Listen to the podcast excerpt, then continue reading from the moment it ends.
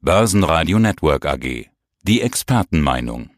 Ja, guten Tag, meine Damen und Herren. Mein Name ist Christian Henke. Ich bin Senior Market Analyst bei IG Europe in Frankfurt. Corona, Corona, Corona. Auch wir sprechen drüber. Wir kommen nicht dran vorbei. Keiner kommt dran vorbei. In allen Medien, über alle Kanäle, in allen Gesprächen, im Smalltalk, selbst im Supermarkt bemerkt man es schon, wenn die verunsicherte Bevölkerung mit Hamsterkäufen anfängt. Und natürlich bemerkt es der Anleger auch im Depot. Der DAX ist bis zu unserem Gespräch am Freitagmittag nochmal ein ganzes Stück abgerauscht. Wir waren zuletzt eher bei der 11.500 Punkte Marke. Das ist schon deutlich. Immerhin hatten wir kürzlich erst Alltime Highs von ganz anderen Kursen, über die wir momentan gar nicht zu sprechen brauchen. Christian, Corona knallt ganz schön rein. Wo macht sich das überall bemerkbar? Ja, ich glaube, Corona bekommt jeder Zuhörer, jede Zuhörerin ja im Grunde zu spüren. Ne, wie du schon gesagt hast, geht man in den Supermarkt, bei uns sind Desinfektionsmittel nicht mehr zu haben. In anderen Orten geht das Toilettenpapier aus. Aber letztendlich, und da wollen wir jetzt ja auch auf die Wirtschaft kommen, ja, das Coronavirus oder wie auch der unschöne Name Covid-19 ja letztendlich so dann zur Folge hat, wir spüren das vor allem in wichtigen Bereichen der Industrie, zum Beispiel im Tourismus, nicht nur in Europa, auch in den Vereinigten Staaten. Ja, ganz einfach, die Menschen wollen jetzt momentan nicht verreisen. Man überlegt sich doch, soll man jetzt doch nach Spanien oder sogar nach Italien fahren.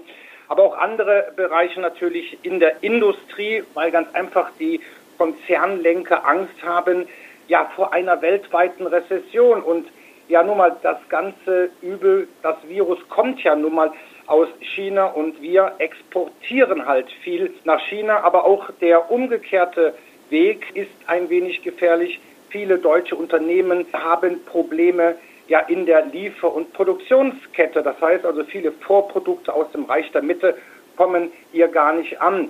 Natürlich gibt es auch Unternehmen, die ein wenig davon profitieren. Das ist natürlich der Pharmasektor die suchen natürlich auch die in der Biotechnologie, die suchen gerade natürlich sehr eifrig nach einem Medikament, nach äh, einem Impfstoff. Es bleibt abzuwarten, aber letztendlich spürt die gesamte deutsche, aber auch die gesamte weltweite Wirtschaft letztendlich das Virus aus China.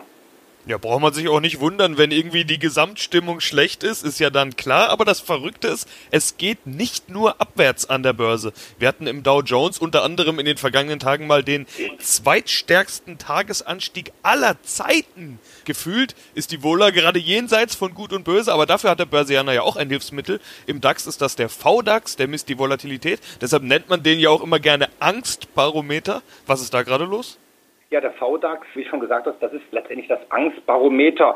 Das heißt, so bei Werten von an die 13, da kann man sagen, da herrscht so ein bisschen Gelassenheit, ein bisschen Euphorie. Das ist auch nicht gut, aber auch bei sehr hohen Werten, ja, da kommt halt letztendlich dann Angst auf, da kann also auch Panik aufkommen. Ja, und der VDAX, also die Volatilität ist jetzt über den Wert von 40 Prozent gesprungen.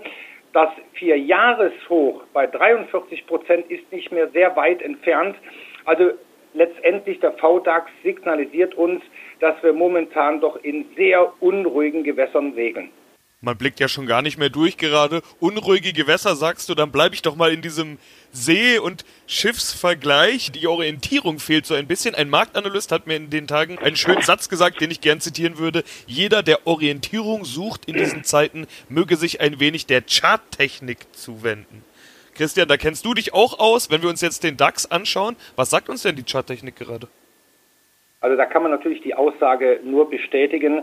Ich bin sogar ein Vertreter, der sagt, dass die Charttechnik nicht nur in solchen Zeiten sehr sinnvoll ist, aber letztendlich, und da kommen wir jetzt natürlich auf den DAX, habe ich mir im Vorfeld unseres Gesprächs natürlich die sogenannten Big Pictures angeschaut, also das große Bild, sprich also den Langfristchart auf Monatsbasis.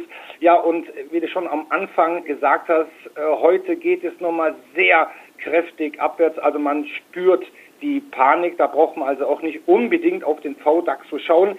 Eine wichtige Unterstützungszone, die also auch jetzt schon oft in den Medien genannt wird, also in den Bereich von 11.800, Da liegen wir momentan drunter. Es ist also, glaube ich, sehr fraglich, ob wir heute noch in den letzten Stunden es schaffen, diese Marke zurückzugewinnen. Also auf Tages- und auf Wochenbasis dürfte diese Marke an die Bären verloren sein. Letztendlich habe ich natürlich noch einen kleinen Hoffnungsschimmer, nämlich dass die dritte Zeitebene für uns Charttechniker auch sehr wichtig, nämlich, wie ich schon gesagt habe, Big Picture auf Monatsbasis. Also da wäre natürlich am Ende dieses Monats ein Rutsch unter 11.800 aus technischer Sicht natürlich katastrophal.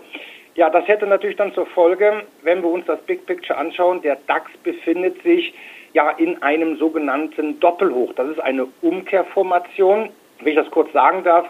Der DAX hatte es unlängst nicht geschafft, das Allzeithoch aus dem Jahr 2018 bei 13.600 auf dieser besagten Zeitebene zu überwinden. Ja, jetzt haben wir dafür letztendlich die Quittung bekommen. Durch das Coronavirus wurde letztendlich die Abwärtsbewegung beschleunigt und so bei 11.800 sehe ich die Nackenlinie. Das ist also ein wichtiger Teil dieser Formation. Ja, und wenn wir da drunter schließen, dann, Sebastian, kann es relativ schnell dann aber auch leider Gottes in Richtung 10.000 gehen. Und in den USA? Also der Dow Jones, ich hatte ihn gerade angesprochen, der hat ja auch rekordverdächtige Bewegungen hingelegt. Wie sieht es in den USA gerade aus? Ja, auch sogar die amerikanischen Börsen konnten sich davon letztendlich jetzt nicht abkoppeln.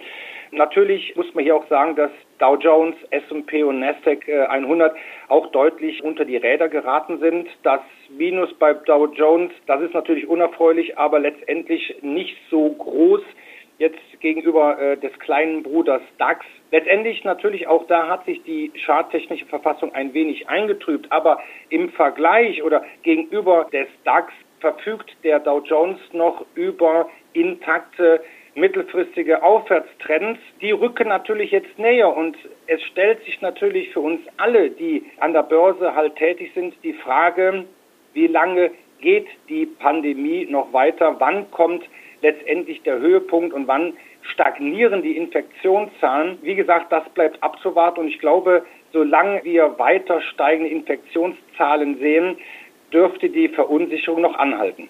Also große Unsicherheit da, sieht man ja auch in allen möglichen anderen Assetklassen, beispielsweise Gold als klassischer sicherer Hafen und so weiter. Das Fass will ich gar nicht aufmachen, sondern eher zu einer Art Fazit kommen und fragen, auf was müssen wir uns jetzt eigentlich einstellen? Da hat es im Grunde schon das Stichwort gegeben. Letztendlich sehen wir momentan doch eine Umschichtung des Kapitals, also logischerweise raus aus Aktien, rein in Gold. Und da sieht es beim Gold auch sehr interessant aus. Das Zwischenhoch bei 1689 US-Dollar von Ende Februar dieses Jahres, das ist in greifbarer Nähe und darüber könnte es dann relativ schnell in Richtung 1800 US-Dollar gehen. Das heißt also, andere Assets werden natürlich gesucht, beispielsweise natürlich der japanische Yen, Gold steht natürlich ganz oben auf der Einkaufsliste, Aktien verständlicherweise weniger. Und klar natürlich, wenn eine Seite schwächelt, profitiert die andere davon. Und ja, wie gesagt, da kann ich mich nur wiederholen, solange die Pandemie weitergeht, leider Gottes sich ausbreitet, dürfte sich daran nicht viel ändern wollen wir mal Optimisten sein und mal, ich würde sagen, antizyklisch denken. Alle gehen jetzt von Worst Cases aus. Stellen wir uns mal vor, es gäbe plötzlich eine Art Wundermittel oder eine Impfung, die da um die Ecke kommt oder die Krankheit und die Neuausbreitungen unter Kontrolle kommen. Also endlich mal gute News statt dauernd nur schlechte News. Sind wir da ganz schnell wieder beim Allzeithoch? Sind wir dann wieder bei neuen Rekorden? Also, dass die Pandemie irgendwann ihren Höhepunkt erreicht, ein gegrenzt wird, die Infektionszahlen stagnieren, hoffentlich sogar dann rückläufig sind. Das wird auf alle Fälle passieren. Ja, wie ich schon gesagt habe, die Frage ist halt nur, wann. Oder letztendlich, und das war vor Wochen ja auch schon der Fall, wo die chinesische Regierung plötzlich ein neues Medikament gegen das Virus ja bekannt gab, was sich letztendlich wohl nicht so als, äh, ja, als glaubwürdig herausgestellt hat. Also wenn wir wirklich mal optimistisch davon ausgehen, dass die positiven Faktoren eintreten, dann ist klar, dürfte es natürlich an den Aktienmärkten wieder ganz schnell aufwärts gehen. Ich würde sogar behaupten, in Anbetracht des Niedrigzinsniveaus, die Amerikaner haben erneut die Zinsen gesenkt, und des Anlagenotstands ja, bleibt den Anlegern kaum was übrig, als in Aktien zu investieren, gerade dann, wenn sie so ein sehr niedriges Niveau haben. Ich würde sogar sagen, dass wir das Allzeithoch, das neue Allzeithoch bei 13.800 dann auch wieder sehen werden. Aber ich glaube auch, dass wir es nicht so schnell sehen werden. Ja, Aktien neigen halt dazu, schneller zu fallen als zu steigen. Christian, vielen Dank für deine Einschätzungen. Sehr gerne, Sebastian. Börsenradio Network AG. Das Börsenradio für Broker.